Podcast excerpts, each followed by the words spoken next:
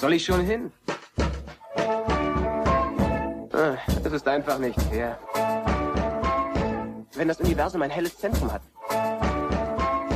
bist du auf diesem Planeten am weitesten davon weg. Blue Milk Blues. Herzlich willkommen zu Folge 10 von Blue Milk Blues, Deutschlands unstrukturiertes im Star Wars Podcast. Ich heiße Tobi und ich freue mich, dass ihr dabei seid. Ja, Folge 10, Jubiläumsfolge, Wahnsinn. Ich stoße mit euch virtuell an auf die nächsten 10 Folgen oder auf viele weitere Jubiläumsfolgen, die da noch kommen mögen. Vielen Dank an alle Zuhörer. Vielen Dank vor allem auch an alle meine Gäste. Hat wirklich bisher riesig Spaß gemacht. Heute habe ich mir einen besonderen Gast eingeladen, nämlich den Marco Frömter vom OSWFC, dem offiziellen Star Wars Fanclub. Den aufmerksamen Leser des Journal of the Wills, dem Magazin des Star Wars Fanclubs, ist er sicher ein Begriff. Ich selber lese das Journal seit vielen Jahren und habe natürlich in den vergangenen Jahren immer sehr, sehr viel von Marco gelesen. Heute habe ich mir eingeladen, um über die Entwicklung des OSWFC zu reden, über die Entwicklung des Star Wars Fandoms in Deutschland. Und nachdem Marco sich mit dem Thema E auch für ein Projekt beschäftigt, ist er, glaube ich, genau der richtige Kandidat dafür. Freut mich sehr, dass du dabei bist, Marco. Magst du dich noch kurz vorstellen? Ja, das kann ich gerne machen. Ich sage erstmal Hallo und freue mich, dass wir uns heute mal schön unterhalten können über die vielen Jahre im Star Wars Fandom in Deutschland vor allem. Das ja eine durchaus beachtliche Geschichte mittlerweile äh, aufbringt. Ich bin der Marco Frömter, bin äh, Redaktionsmitglied vom offiziellen Star Wars Magazin, das in Deutschland, Österreich und in der Schweiz erscheint. Natürlich auch begeisterter Star Wars Fan seit vielen Jahren, eigentlich seit meiner Kindheit. Und ja, augenblicklich darf ich äh, am offiziellen Star Wars Magazin mitbasteln, bewege mich somit Star Wars mäßig an vorderster Front, was ein bisschen so passiert, unterstütze auch bei den Jedi Conventions in Deutschland. Und ja, man darf gespannt sein, was noch weiterkommt. Hat das gleich lauter gute Stichworte geliefert mit dem, mit dem Star Wars Magazin, JediCon, das, das sind alles so Sachen, da können wir uns dann heute mal drüber unterhalten. Was genau ist dann deine Funktion im, im OSWFC? Ja, in erster Linie schreibe ich Artikel äh, für verschiedene Kolumnen. Früher war das bunt durchgemischt, wo ich angefangen habe zu schreiben über Schauspieler, über Filme, über Making-of und so weiter. Mittlerweile habe ich mich auf die Sammlerecke äh, spezialisiert. Das heißt also explizit, dass ich drüber berichte, äh, was es für verschiedene Star Wars Merchandise gibt, was bringt es so auf dem Sammlermarkt und versuche da einfach auch Themen zu beleuchten, die nicht so ganz alltäglich sind. Und es reicht von der Star Wars Seife bis hin zu äh, Prototypen von Figuren, die man so aus dem alltäglichen Sammlerbereich nicht kennt. Hast du auch einen ganzen Keller voll stehen mit Star Wars Sachen? Äh, ich war mal sehr großer, leidenschaftlicher Star Wars-Fan und habe versucht, natürlich alles äh, zu kaufen und zu, zu tauschen, früher als Kind natürlich, was man so äh, bekommen kann. Das hat sich natürlich dann gerade so nach der Zeit der Special Edition Ende der 90er Jahre äh, als unmöglich äh, herauskristallisiert. Die Merchandise-Welle, die ist immer größer geworden, die Figurenauswahl äh, immer, immer üppiger. Und von dem her war es dann ein Unterfangen, das einfach unmöglich war, eine komplette Sammlung äh, mit einem begrenzten finanziellen Budget natürlich äh, zu haben. Was ich heute noch habe, sind natürlich meine Spielsachen aus meiner Kindheit. Und zwar nicht auf Karte, so wie es die äh, meisten Sammler haben, sondern ich habe wirklich noch diese Figuren, mit denen ich damals als Kind gespielt habe, die ich von meinen Eltern zum Geburtstag oder zu Weihnachten bekommen habe, im Keller und auch nicht schön archiviert und äh, UV-Licht geschützt, sondern die liegen in einer großen Playmobil äh, Plastiktasche drinnen irgendwo in einem Eck. Große Schätze und so weiter habe ich keine mehr. Das habe ich über die Jahre dann alles irgendwo eingetauscht oder verkauft. Also seit vielen, vielen Jahren eigentlich nicht mehr. Was ich mal mit ins Grab nehmen möchte, sind natürlich die alten Fansigns äh, von unserem Fanclub, dem europäischen Star Wars Fanclub oder den Schwesterclubs wie Star Wars Fan Association, German Jedis oder wie sie alle hießen. Und natürlich meine Comics von EHFA. Aha. Das heißt, du hattest tatsächlich eine, eine Star Wars Kindheit. Ich hatte eine hundertprozentige Star Wars Kindheit. Ähm, ich war einer der Glücklichen, vom Alter her natürlich, heute der Rücken und kriege graue Haare, aber damals, die den Krieg der Steine damals noch original im Kino erleben durften. Ich habe die Star Wars Flaudezeit aktiv mitgemacht und mich da auch dann aktiv ins Fandom äh, eingebracht, um da entgegenzuwirken. Wir haben im Schulhof damals die Panini-Sticker getauscht, äh, die EHPA Comics ähm, Kiosk gekauft, Filmillustrierte Kino und wie die ganzen äh, Filmzeitschriften hießen, durchforstet nach jedem Star Wars Schnipsel. Natürlich war das mit dem Star Wars auch dann ein großes Problem für mich wenn es dann mit Mädels angefangen hat und so weiter, du nachmittags daheim mit Star Wars spielst und dann um vier dich mit der Mädel triffst, da wurde ich dann natürlich zum ernsthaften Sammler. Die dürft mhm. natürlich nicht wissen, dass ich mit dem spiel. Ne? Ganze Zimmer voll Star Wars und dann ja. kamen die Mädels und dann hieß es halt, ich bin Sammler und das kam auch ganz gut an. Okay. ja, nee, das ist bei mir, also ich bin leider wirklich in dieser Flautenzeit erst, erst Star Wars Fan geworden. Also 1990 gesehen. Die Star Wars. Flautezeit war für mich ehrlich gesagt die schönste Zeit. Ähm, da war das Fandom vor allem hier in Deutschland so richtig zusammengeschweißt. Mhm. Äh, wir haben uns untereinander mit Star Wars Fansigns, also wer jetzt nicht weiß, was ein Fansign ist, das ist ein selbstgemachtes Star Wars Magazin, damals mit Schreibmaschine und mit Klebe äh, äh, angefertigt. Äh, man hat sich über Filmzeitschriften und Leserbriefe äh, unterhalten. Und man hat jeden Schnipsel, der kam, aufgesaugt. Und wenn es bloß irgendwo so eine Fake-Ankündigung in einer Fernsehzeitschrift war, dass 1987 endlich Star Wars 4 kommt. Also diese Star Wars Flaute-Zeit war für mich persönlich die aktivste und schönste Zeit in der ganzen Star Wars-Fan-Karriere. Mhm.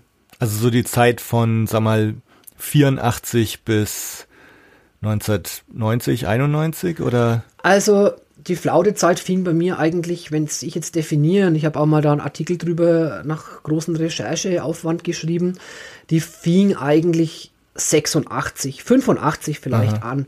85, da erfolgte der große Star Wars Ausverkauf in den ähm, Spielzeugläden, da konnte man die Star Wars Figuren für eine Mark kaufen. Gott ja. sei Dank, da habe ich nämlich alles dann zusammengeschnort. Und dann war ehrlich gesagt gar nichts mehr von Star Wars da. In der Schule, wenn man erzählt hat von Star Wars, da bekam man dann irgendwo kritische äh, Kommentare wie, oh, Star Wars, das ist doch der mit den spitzen Ohren. Mm, das kann man sich heute gar nicht mehr vorstellen, aber es ist wirklich passiert. 87 war es dann so, dass dann das zehnjährige Jubiläum gefeiert worden ist von Star Wars mit einer großen Convention in, in Los Angeles. Auch hier in Berlin waren wir aktiv. Und Star Tours in Disneyland hat aufgemacht. Aber so im alltäglichen Leben war von Star Wars eigentlich gar nichts mehr da. Und das hat so angedauert bei uns in Deutschland, so bis Anfang der 90er Jahre, als dann Sat 1 äh, die Trilogie das erste Mal ausgestrahlt hat. Genau. Da kam dann wieder gewisses äh, äh, Interesse für die Saga auf. Da gab es dann von der D2 damals so ein Special-Magazin äh, mit ausklappbaren Poster. Äh, in Amerika sind vom Timothy Zahn die ersten äh, Romane wieder erschienen und es ging so langsam, langsam wieder los in die Star Wars Renaissance ja. hin zur Special Edition. Aber nochmal zurück auf die Frage. Mir persönlich hat die Zeit zwischen 1985 und 1989 am besten gefallen. Und da muss ich auch sagen, sind unsere besten Fansigns entstanden. Mhm. Beim ESWFC bist du nicht von Anfang an dabei gewesen, oder? Nein, der ESWFC, der Europäische Star Wars Fanclub, wurde 1982 gegründet. Dirk Bartholomä zum Beispiel als Stichwort, der damals ziemlich engagiert war, auch heute noch natürlich, der hat sich da ziemlich reingekniet und hat dann ähm, mit seinem Star Wars Fanclub Union of the Jedi äh, das erste Fansign rausgebracht. Das war die sogenannte Time. Das war mit Schreibmaschine und äh, ja, geklauten Bildern, sage ich mal, aus anderen Publikationen. Ein zusammengestelltes Star Wars Magazin, das ist dann äh, auf, ja, ich denke mal, das waren so um die 20 Seiten. DIN A5 ziemlich, ja, aus heutiger Sicht schäbig. Für früher war es ja Sensation äh, das unter den Fans natürlich dann verteilt hat. Das war eigentlich der Grundstein für den europäischen Star Wars Fanclub. Wir waren nicht der einzige Star Wars Fanclub. Es gab welche in Bremen, es gab welche in München, es gab in, in Berlin zwei. Da gab es auch untereinander ein bisschen Reibereien. Der eine konnte den anderen nicht leiden, der eine hat wieder mal früher was publiziert als der andere. Da gab es also ständig irgendwo Twist. Dann gab es Fusionen mit den Bremen und mit den Augsburgern und dann letztendlich äh, kam es dann dazu, dass der europäische Star Wars Fanclub gegründet wurde. Und zeitgleich, das war also dann im Dezember 1984, erschien dann auch das erste Journal of the Wills, damals auch noch als Fanpublikation. Und dieses Journal of the Wills ist eigentlich so das Begleitmagazin des deutschen Star Wars Fandoms bis heute. Genau, das, äh, also ich bin dann eingestiegen 1990, also da liegt es auch gerade rum. Ich sehe hier Mai 1990, Ausgabe 30. Weißt du noch, 1990 war, war Sat 1, ne? Star Wars kam. Ah, 90, 91, ja, müsste das gewesen Das heißt sein. wahrscheinlich. Ähm, ähm, wir schauen einfach mal ins Magazin rein, weil ja, ich glaube, genau. in dem haben wir sogar einen Artikel drinnen. Also die, wir blättern jetzt in der Ausgabe 30 vom Mai 1990. ganz interessant, natürlich. Man bedenke nochmal 1990 äh, schreiben wir ganz groß Star Wars 4 endlich im Anflug und berichten da schon über Inhalt und über die Produktion. Naja, dass wir da wieder mal irgendwo reingetappt sind, hat sich dann erst später rausgestellt. Ja, ja genau, du genau. hattest recht. Also es war 1990, äh, da hatte der europäische Star Wars Fanclub damals die Ehre, bei Sat 1 äh, die Rückkehr der Jedi-Ritter anzumoderieren. Genau, da haben wir alles drinnen. Das war also im März 1990, da wurden diese Aufnahmen äh, in äh, München, glaube ich, war das gedreht. Da waren also unsere ganzen äh, ja, Lokalmatadore wieder äh, Robert Eiber und so weiter, alle dabei. Genau, also da bin ich damals dann auch drauf aufmerksam geworden. Also ich habe äh, hatte das auf Sat 1 gesehen, war von von Anfang an hin und weg. Und dann, genau, vor, vor Jedi kam dann der Auftritt, ne? Und dann habe ich an Sat 1 einen Brief geschrieben, dass ich die, die Adresse haben wollte und ähm, dann habe ich mich angemeldet und dann habe ich wahrscheinlich retroaktiv, weil ich sehe jetzt gerade Ausgabe 30 war dann Mai 1990, die habe ich dann wahrscheinlich ähm, noch so, das war dann gerade die aktuelle, die war dann zwar schon draußen oder so, aber dann habe ich die eben noch zugeschickt bekommen. Nee, ich kann das jetzt offen und ehrlich sagen, wir haben gedacht, okay, dem schicken wir jetzt noch die letzte übrig gebliebene, dass der auch eine Ruhe gibt. genau. Ähm, ja. Nee, also es war also schon durchaus so, dass du, wenn du in den europäischen Star Wars Fanclub eingetreten bist, erst einmal ein Magazin bekommen hast, das ein Jahr alt war. Ja. Das lag daran, vor allem in der Star Wars Durststrecke, wir haben natürlich versucht, äh, uns an eine gewisse regelmäßige äh, Publikation zu halten. Das war aber einfach damals nicht möglich. Deswegen gab es öfters mal, ja, ich sag mal, bis zum Dreivierteljahr kein Journal of the Wills. Das ging also so weit, dass wir dann das Journal of the Wills dann mit einem Newsletter überbrückt haben, der Forest Tribune. Äh, das war dann 1988, da wurde es also richtig dunkel, da wussten wir also selber nicht mehr, was wir schreiben sollten. Das Fandom war am Boden, es kamen keine Rückläufe, es kamen keine Leserbriefe. In einer Force Tribune, also eine, dieses, dieses Newsletter-Teil, haben wir dann sogar mal eine weiße Seite mit abgedruckt, die den Fans signalisieren sollte, diese weiße Seite ist deswegen weiß, weil nichts mehr kommt. Mhm. Ja. Aber durch diese Sat1-Geschichte äh, war das Interesse so groß, wir konnten uns damals mit der Briefflut, die uns da erreicht hatte, gar nicht mehr retten. Ja, wir kamen da gar nicht mehr nach mit dem Verpacken. Da wurden komplette Wochenenden nur damit verbracht, die Journal of the Wills einzutüten und zu versenden. Damals natürlich noch mit Briefmarke draufkleben, händisch alles zu machen, nicht wie heute mit einer Kuvertiermaschine und so weiter. Das kam dann alles erst später. Das war, für mich war das auch echt richtig Lebensretter damals, das Journal, weil als Zwölfjähriger 1990 kriegst nix mehr im Laden. Ich wusste noch, ich konnte mich dran erinnern, dass 86 oder 84, 85 wann auch immer, dass sie eben für 1,50 oder ein, eine Mark die Figuren verkauft haben.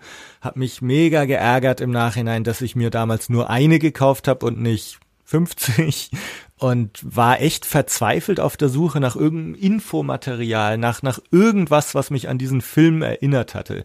Äh, also ich hatte die dann zwar alle auf VHS aufgenommen und konnte sie zwar immer wieder anschauen, aber irgendwie wollte ich halt so Erinnerungsstücke haben. ja, das sogenannte Merchandising. Genau. Dafür ist es ja auch da. Ja, ja. Und das ähm, Journal war da genau das Richtige, dass, dass man äh, erstens mit Infos versorgt wird, mit Gleichgesinnten sich irgendwie vernetzen kann, äh, dass man sich da ausspinnen kann, wie man will, wie man lustig ist also das, ich, ich weiß noch jedes Mal, wenn das dann kam, es war ja, wie du schon gesagt hast, man wusste nie genau, wann das Neue wieder rauskam.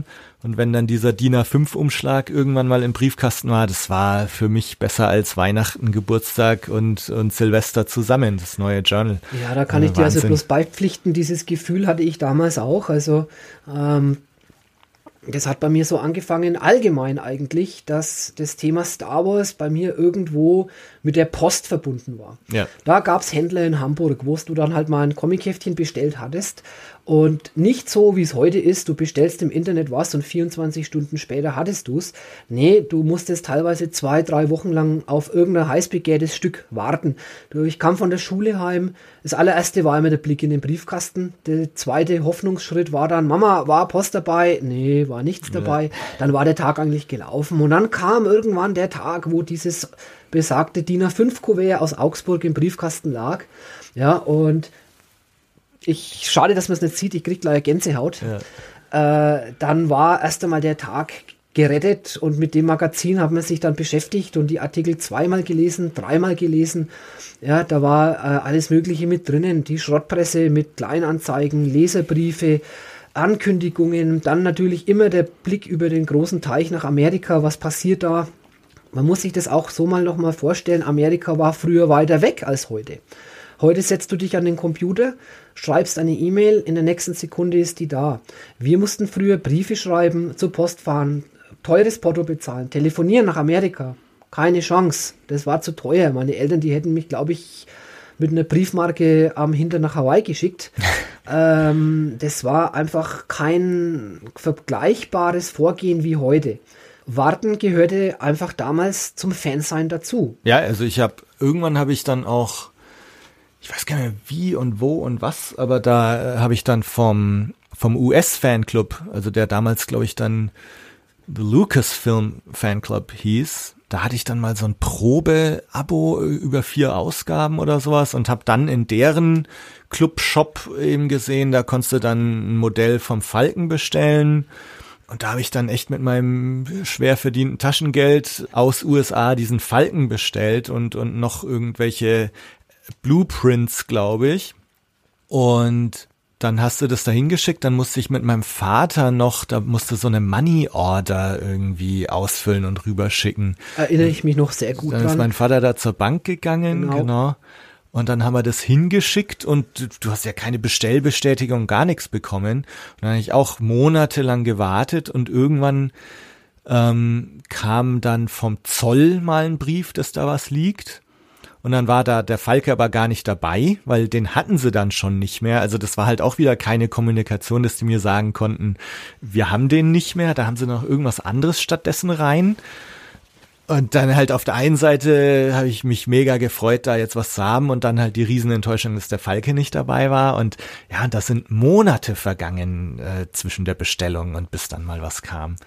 Also an diese Lucasfilm-Fanclub-Geschichte erinnere ich mich natürlich auch lebhaft. Zum einen, weil wir diese Hefte natürlich dann ausgeschnitten haben, die Bilder geklaut haben und für unsere Magazine genommen ja. haben.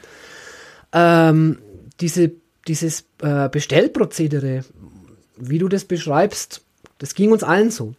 Ich erinnere mich beispielsweise 1987, es gab ja damals das äh, renommierte Science-Fiction-Magazin Starlog ähm, mit einem großen Shop. Und da habe ich mir damals das ähm, Convention-Programm von 10 Jahre Star Wars bestellt. Das war so ein rotes Heftchen mhm. für, mein Gott, 7 Dollar oder was. Da habe ich dann damals 7 Dollar in Bar rübergeschickt mit einem Brief und so weiter. Und das hat ein Dreivierteljahr gedauert, bis es da war. Zwischenzeitlich habe ich aber Starlog angeschrieben, wo das bleibt. Mit der Konsequenz, dass ich dann zum Schluss zwei Magazine bekam. Also, oder den eine noch eine, eine kleine Anekdote im Lucasfilm-Magazin, da haben sie einmal Star Wars Vitamintabletten angeboten. Ich weiß nicht, du erinnerst dich bestimmt. Das war so ein kleines Döschen mit R2D2 drauf mit Vitamintabletten. Aha. Die bekommst du natürlich bei uns auch, aber das ist Star Wars Vitamintabletten. Ja, da war ich damals beim Zoll. Die wurden vernichtet Nein. durch Pharmaziegesetz.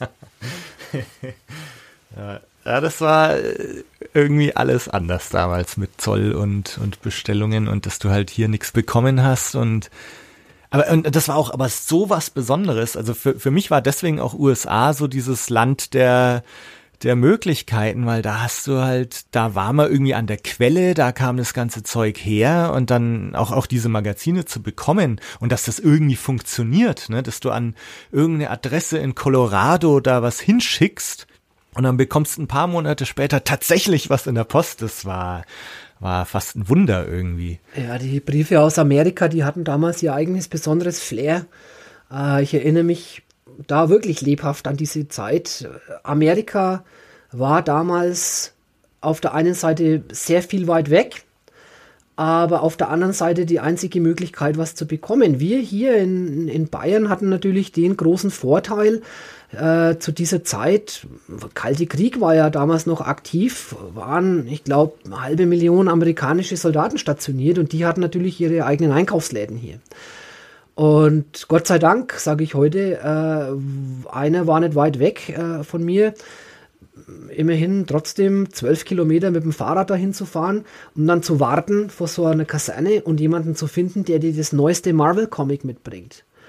Es hat in der Regel funktioniert, aber äh, es war so, man musste mit dem Fahrrad zwölf Kilometer zu diesem sogenannten PX fahren da warten, bis irgendein Wohlgesinnter kam und du dann mit deinen 5 D-Mark damals äh, standest und sagst, can you get me the latest issue of the Marvel Star Wars?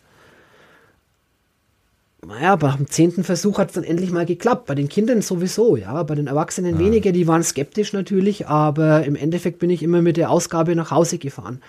Und das sind halt Eindrücke, wo ich sage, das gibt's heute alles gar nicht mehr. Ja, wie an PX gab es bei uns in Erlangen auch, aber da, das war für mich so eine abgeschlossene Welt. Also unsere Schule war da gleich in der Nähe, ähm, in der Nähe von dem Exerzierplatz und von dem ganzen Areal. Das war aber immer so die, die verbotene Stadt irgendwie. Also da wir wussten, dass es da eine PX gibt und ich hatte auch einen Freund, dessen Vater, glaube ich, Amerikaner war oder so und, und der ist ab und zu mal zur PX gekommen. Und ja, jetzt schweifen wir ziemlich weit vom Thema ja, ab, aber, aber, ich, ich hake da nochmal drauf ein. Äh, war ich natürlich glücklich ah. in, in Erlangen, ich erinnere mich, die Ferris Barracks, die waren genau. natürlich genau. alle äh, umzäunt. In Fürth war das alles anders. Aha. Das war alles offen, da gab es keinen Zaun und da konntest du schön reinrollen. Aha. Und äh, beispielsweise auch dann damals die Star Wars Micro Collection Toys, die es von Kenner gab, die, diese kleinen Die-Cast-Figuren, die gab es bei uns in Deutschland ja gar nicht. Ja, aber die haben es da drinnen ja verkauft und verschleudert.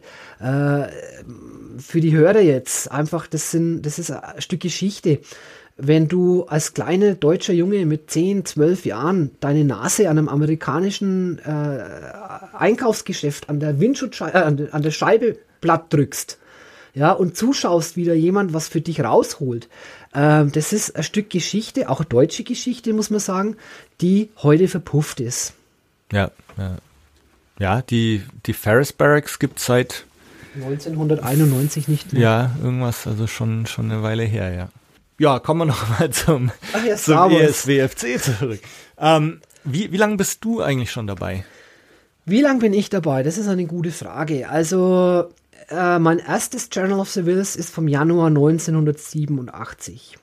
Das erste, was du bekommen hast? Das erste, hast, was oder? ich bekommen okay. habe, ja.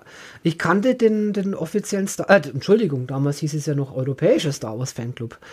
Äh, aus Werbeanzeigen aus Kleinanzeigen aus den damals gängigen äh, Filmzeitschriften. Ich habe es damals schon, äh, gerade schon mal angesprochen. Die Filmillustrierte beispielsweise, die war natürlich Pflicht für uns jedes Monat. Hätte ja was von Star Wars drinstehen können, ja. aber naja, war nicht. Aber die Anzeigen waren drinnen.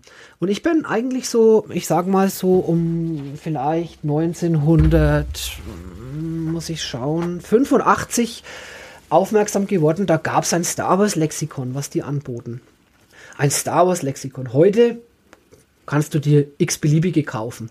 Aber 1985 ein Star Wars Lexikon, das war ja unvorstellbar. Völlig unvorstellbar. Und ich erinnere mich noch, wo ich dann hier in, in äh, Zeitschriftenladen und in Buchladen reingegangen bin und gefragt habe, äh, ich möchte gerne das Star Wars, äh, Star Wars Lexikon bestellen, die mich angeschaut haben, als wäre ich E.T. Und irgendwann ging es halt dann los, hey Papa, kann ich nicht das Star Wars Lexikon bestellen? Was, das kostet 10 Mark und es ist viel zu teuer. naja, irgendwann war es dann so, dass ich das mal durchgesetzt habe und mein Star Wars Lexikon bekam. Es müsste 86 gewesen sein. Und da war natürlich dann auch auf der ersten Seite äh, Informationsvorwort, äh, dass es den europäischen Star Wars Fanclub gibt. Naja, gesagt, getan, weiter genervt, bis dann endgültig das äh, Beitrittsformular äh, von meinen Eltern ausgefüllt wurde und dann ging das Warten schon los. Kam nichts, da kam nichts, da kam nichts. Ja, und irgendwann im Januar 87 trudelte dann das Journal of the Wills Nummer 24 ein, mit für mich damals einem völlig abstrakten Cover. Da äh, sitzt der Weihnachtsmann vor dem Kachelofen und äh, mit dem R2D2 und mit dem C3PO, wo ich mir als allererstes gedacht habe, Mann, ich bin Franke, sowas darf ich sagen, was ist denn das für Scheiß?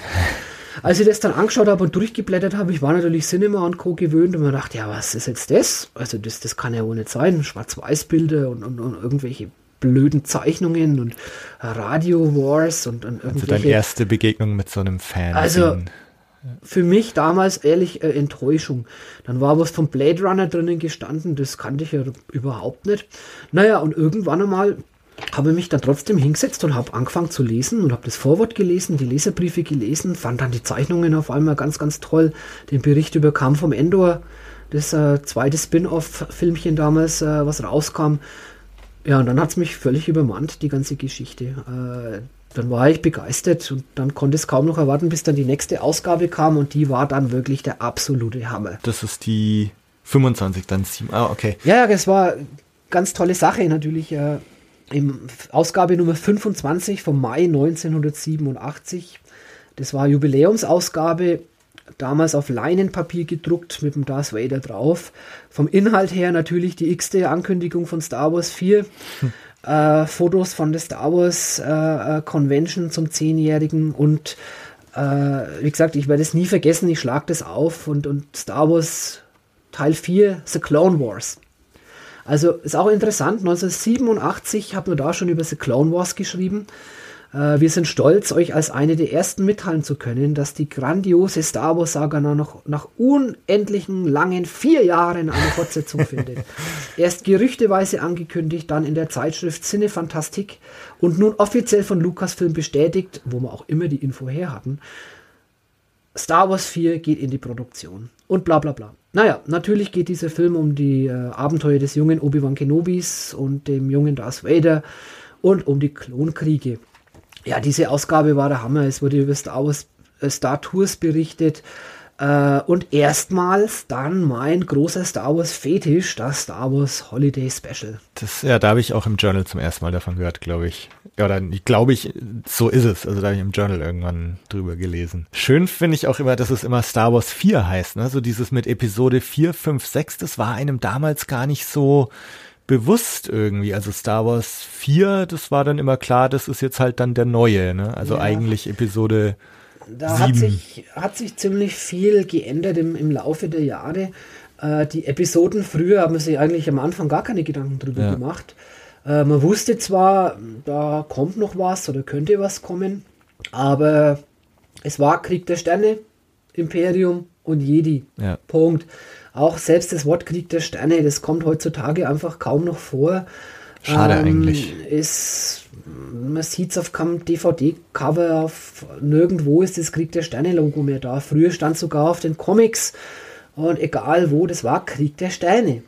Na, dass das Episode 4 war, so wie wir heute drüber im Fachjargon äh, äh, plaudern, das war früher eigentlich gar nicht so gängig. Das kommt mir immer noch nicht so richtig über die Lippen, aber auch Episode 4, Episode 5. Also ich sag immer noch Imperium oder Empire, äh, Episode 1, 2, 3, da schon, ne? Aber so Episode 4 sage ich eigentlich irgendwie gar nicht. Oder jetzt auch mit, mit Force Awakens sage ich auch nicht Episode 7. Also irgendwie hat sich das wieder so ein bisschen. Ja, die Episode 7, das wurde fast. mit Episode 7 so eingetrichtert, sage ich mal, durch die ganzen Medien auch, so wie wir es im, Magazin geschrieben haben. Also da muss ich sagen, seit Episode 7 verwende ich auch die Episodentitel, auch beim Schreiben fürs Magazin.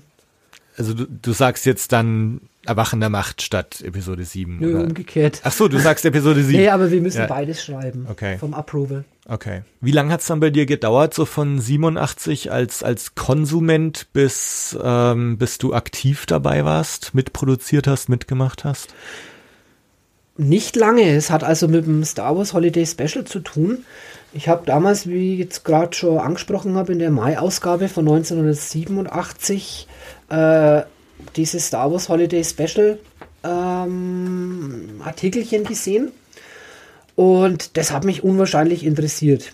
Und da habe ich dann ein wenig rumrecherchiert. Und auf dem Flohmarkt in Nürnberg, äh, da war ich mit meinem Vater, habe ich ein japanisches Fotobuch bekommen für damals sage und schreibe 10 D-Mark. Das war halbes Vermögen. Und da waren Bilder vom Star Wars Holiday Special drinnen. Und da habe ich mir dann damals gedacht, Mensch, das müsste man doch einfach im, im, deutschen Fandom auch einmal ein bisschen behandeln und breit treten. Und ich habe vorher schon einmal ein Artikelchen geschrieben für dieses äh, äh Fansign über Star Wars Figuren. Der wurde, ich glaube, dann 1988 abgedruckt. Und dann kam eben, wie gesagt, mein großes Anliegen, da mal was über die Star, über Star Wars Holiday Special zu bringen. Und das war dann im Endeffekt so der erste Schritt zum aktiven Mitwirken im, im Fandom. Und das müsste so, ich nehme an, 1998, 1990 gewesen sein. Und dann haben wir da eigentlich relativ öfters von mir Artikel gebracht. Mal längere, mal kürzere. Und der ja, ganze Draht zum europäischen Star Wars Fanclub wurde daran vertieft. Ja, das, also ich habe da dann auch, wenn wir da jetzt durchforsten würden, würde man wahrscheinlich auch immer mal wieder über irgendwelche Artikel oder ich habe mal ein paar Geschichten geschrieben, die auch abgedruckt wurden. Eine Leia-Geschichte, wo der Oliver Denker dann die äh, Zeichnung dazu gemacht hat, ist von mir irgendwo drin. Ähm, ich habe auch mal so einen Artikel Star Wars in den Medien oder so geschrieben gehabt, so wenn, wenn irgendwo Star Wars erwähnt wurde, das habe ich dann alles gesammelt und hatte auch so eine äh, Mitmachaktion aufgerufen, wo die Leute mir Beispiele und so schicken konnten.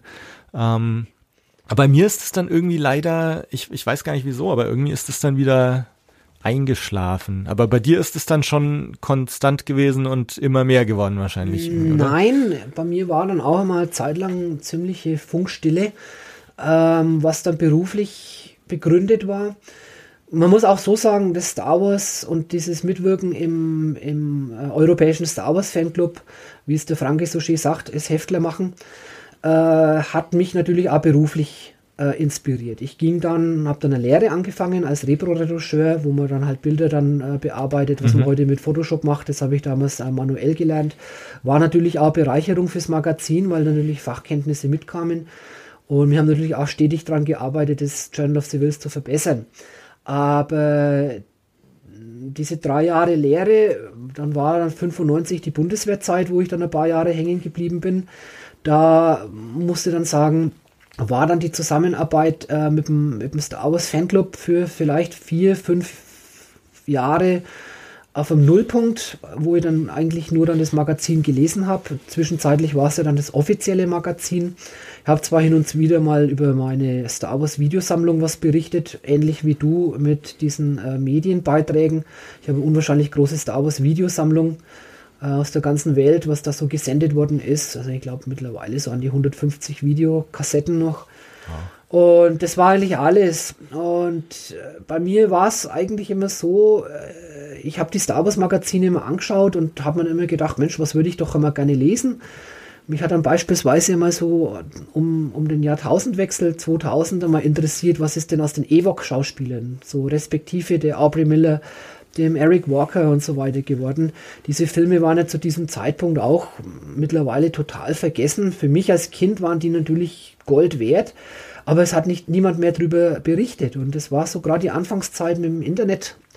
Und da habe ich dann rumgekriegt na, heute sagt man gegoogelt, gab es ja früher noch nicht mit verschiedenen äh, Suchmaschinen versucht, diese Leute eben ausfindig zu machen, was mir auch gelungen ist. Hab dann den Eric Walker, den, den Schauspieler vom äh, äh Ewok-Film, ausfindig gemacht und habe den die Fragen gestellt im Interview, die ich eigentlich gerne in meinem Magazin lesen wollte. Ja, und das war dann eigentlich so dann wieder die Rückkehr ins äh, aktive Fangeschehen ich denke, das war so 2000, ja. Und ab dem Zeitpunkt wieder aktiv und dann vor allem regelmäßig äh, wieder Beiträge geschrieben und ja, bis heute. Irgendwie deine, deine Rolle ist jetzt schon irgendwie offizieller oder, oder aktiver irgendwie, oder? Also du bist jetzt nicht nur einer, der mal ab und zu Beiträge schreibt, also du bist schon so, sehe ich das richtig, so einer, der Grundfesten des, des OSWFC oder wie muss man das heute sehen? Ja, sagen wir mal so, durch das, dass ich jetzt so lange dabei bin und äh, viele Kontakte halt auch jetzt zu den Schauspielern habe oder auf Convention anzutreffen bin, die E-Mails, die ich bekomme, bestätigen mir eigentlich das, äh, was du sagst. Wenn irgendwie mal Informationen für breitere Medien oder so gesucht werden, die kommen natürlich auf mich oder auf uns zu machen dann Interviews, gerade zu Episode 7 war hier ziemlich ein großer Medienauflauf, wo halt einfach Informationen von uns abgeschöpft werden. Ja, aber wie gesagt, das ist jetzt nicht mal Beruf, wo ich mal Geld mit verdiene, mhm. sondern es ist halt einfach, sagen wir mal, Hobby Deluxe und mein Beitrag zum, zum, Star, zum deutschen Star Wars Fandom. Wie hast du damals dann den, den Wechsel vom, vom ESWFC zum OSWFC miterlebt? Ja, der kam für mich relativ überraschend. Das war jetzt dann gerade die Zeit, als ich dann damals beruflich mich anders orientiert habe und dem Thema Star Wars da eigentlich jetzt weniger Bedeutung äh, zugestanden habe. Äh, natürlich, ich war weiter Star Wars-Fan. Das war so gerade die Zeit, wo es die Star Wars Micro Machines wieder gab und so. Die habe ich natürlich auch gesammelt, aber das Star Wars-Fandom war jetzt dann für mich ein bisschen weiter weggerückt damals mit Freundin Auto, das erste Auto, Führerschein machen und natürlich äh, abends weggehen und so weiter. Da habe ich andere Prioritäten gesetzt als vorher und auch jetzt. War halt eine andere Zeit und das war gerade so die Zeit ums Erwachsenwerden. Und wenn die Magazine kamen, muss ich ganz offen gestehen, habe ich sie manchmal auch bloß durchgeblättert. Hm. Ich muss auch sagen, für mich äh, war dann damals der Schritt vom europäischen Star Wars Fanclub zum offiziellen Star Wars Fanclub erst einmal sehr gewöhnungsbedürftig. Mhm. Äh, ich liebte diese selbstgemachten, auf Offset äh, gedruckten Magazine und das DIN A5-Format war toll und dann kam auf einmal äh, High-End-Produktionen DIN A4, farbig, anderes Layout, anderes Schreibstil, völlig professionell und äh, war für mich eher als Fan eine Enttäuschung als eine Bereicherung. Das kam dann erst später wieder. Hm. Ja, ich meine, mir ging es schon auch so eigentlich damals, weil ich habe so bis, bis 95, 96 eigentlich immer mal wieder was gemacht, einen Artikel geschrieben oder ein Bild gemalt oder eine Story geschrieben oder so und es ist dann natürlich auch erstmal ein bisschen weggefallen, ne, dass du so direkt mitgestalten konntest, weil halt, weil es halt offiziell war und es gab zwar diesen Fan-Teil immer noch, aber es war auch irgendwie anders, es als, als es vorher war. Hat halt ein bisschen so den Flavor verloren. Ja, ja. Irgendwo so dieses Gewohnte. Äh, es war ja auch eine Zeit, man muss sich da mal zurückversetzen, wo der Computer an immer mehr Bedeutung gewonnen hat. Äh, bis Ende der 80er, Anfang der 90er Jahre war man ja wirklich, wirklich mit Lineal, Bleistift, Tuschefüller, Schere, Kleber stundenlang da gesessen. Na, heute, wenn du in Word was schreibst, ist schnell was korrigiert. Wenn du ja. dich natürlich äh, im letzten Wort auf einer DIN A4-Seite vertippst und so brutal vertippst, dass du es wieder abschreiben musst und Nummer neu anfangen musst, da hattest du natürlich auch einen ganz anderen Bezug zu, zu diesen Magazinen. Ja, das war dein Werk, was da irgendwo geschehen ist. Und dann kam der Computer und dann hat sich ja diese ganze Medienlandschaft auch irgendwo ein bisschen so verändert. Wenn man so diese Umbruchzeiten anschaut von, vom klassischen Layout-Design, auch die Cinema-Ausgaben zu dieser Zeit, finde ich persönlich sehr gewöhnungsbedürftig. Man sieht da, hoppla, man ist umgestiegen mhm. von der klassischen, äh, vom klassischen Setzen eines Magazines äh, oder Belichten eines Magazines hin zum Digitaldruck die Layouter und Redakteure mussten sich auch erst einmal da äh, mit zurechtfinden und gerade die ganzen Zeitschriften aus dieser Zeit spiegeln mir irgendwo diese Unbeholfenheit der Verlage wieder. Also, und das muss ich auch so sagen, die, die ersten Ausgaben vom offiziellen Star Wars Magazin unter dem Banner des offiziellen Star Wars Fanclubs waren damals sehr gewöhnungsbedürftig.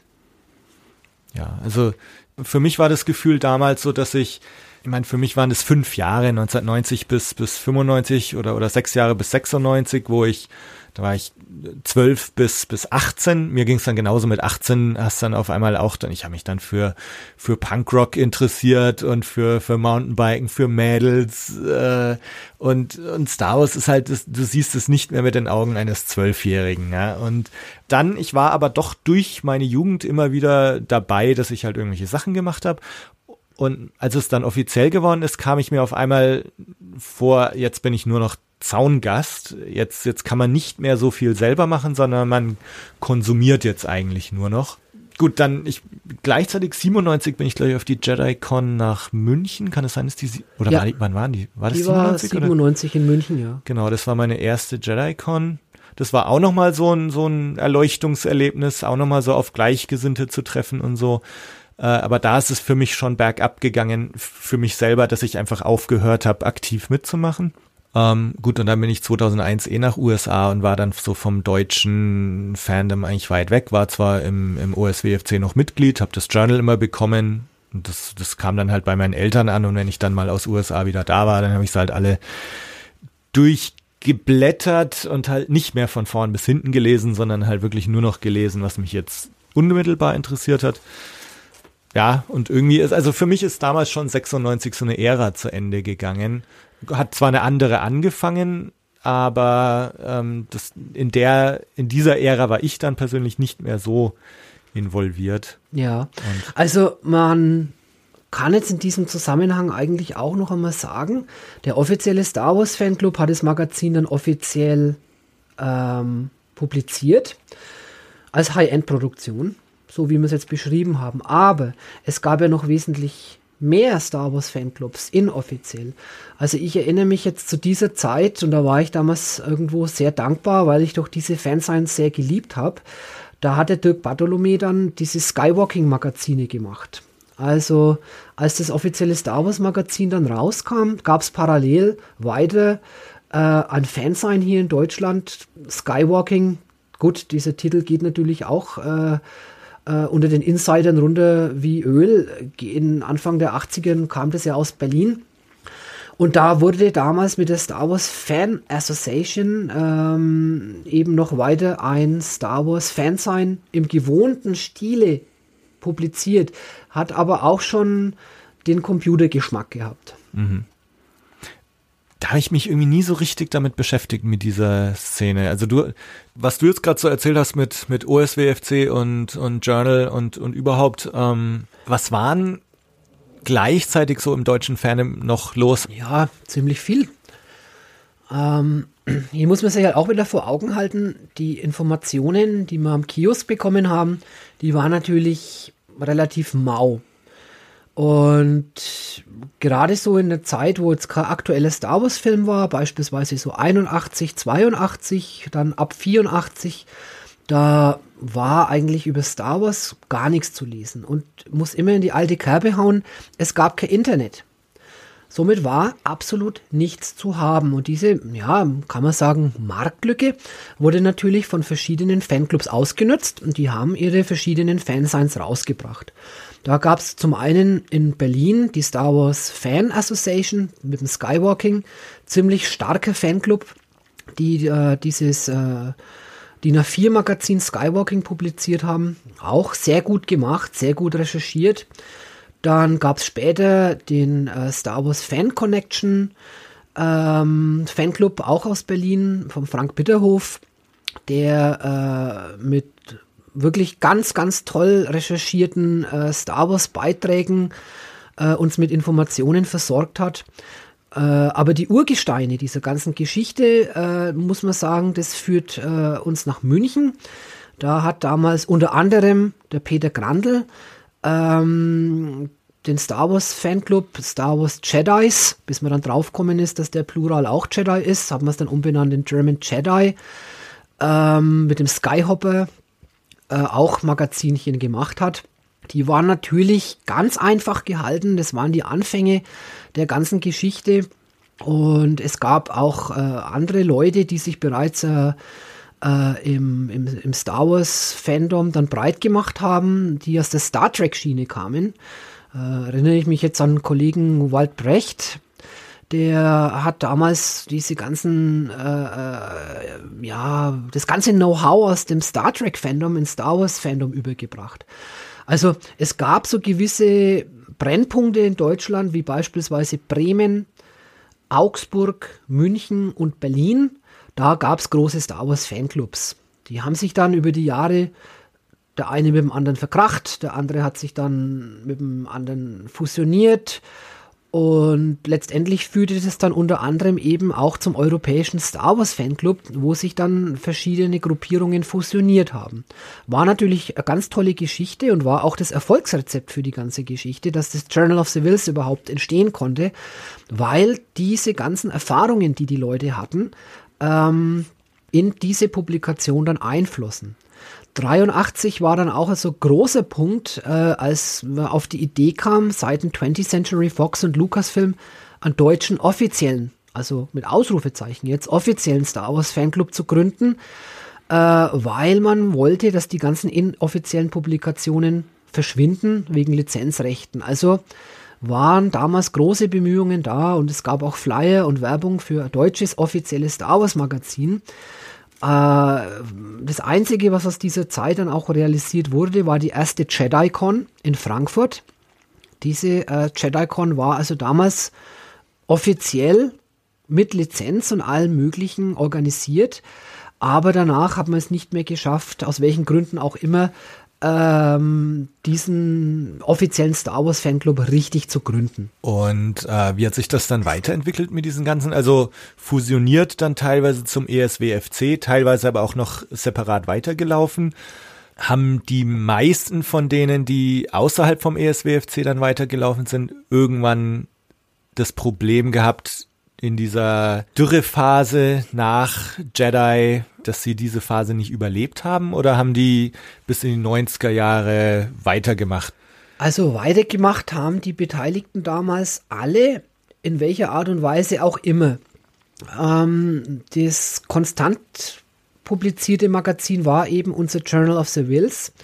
Die Berliner haben natürlich mit ihrem Skywalking bis Ende der 80er Jahre auch durchgehalten und haben also weiter publiziert. Teilweise gab es ähnliche Artikel in den Magazinen, Überschneidungen und so weiter, aber es war doch für uns Fans, ich war damals Mitglied in beiden äh, äh Fanclubs, irgendwo ja wichtiger Baustein und man hat natürlich die Fanclubs auch früher sehr aktiv unterstützt. Das heißt, man hat mal was Tolles gemalt, das hat man hingeschickt, das wurde dann abgedruckt.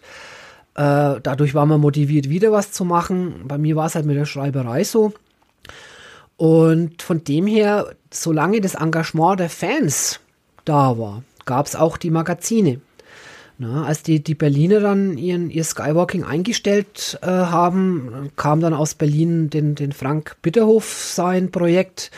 Der hat dann äh, den mutigen Schritt gemacht, das erste deutsche Star Wars Fansign in Englisch zu publizieren, um dann natürlich Fans auf der ganzen Welt anzusprechen. Und es ist ihm auch sehr gut gelungen. Also diese Magazine oder diese Newsletter, die er damals gemacht hat, die sind für mich vom Informationsinhalt bis heute unerreicht.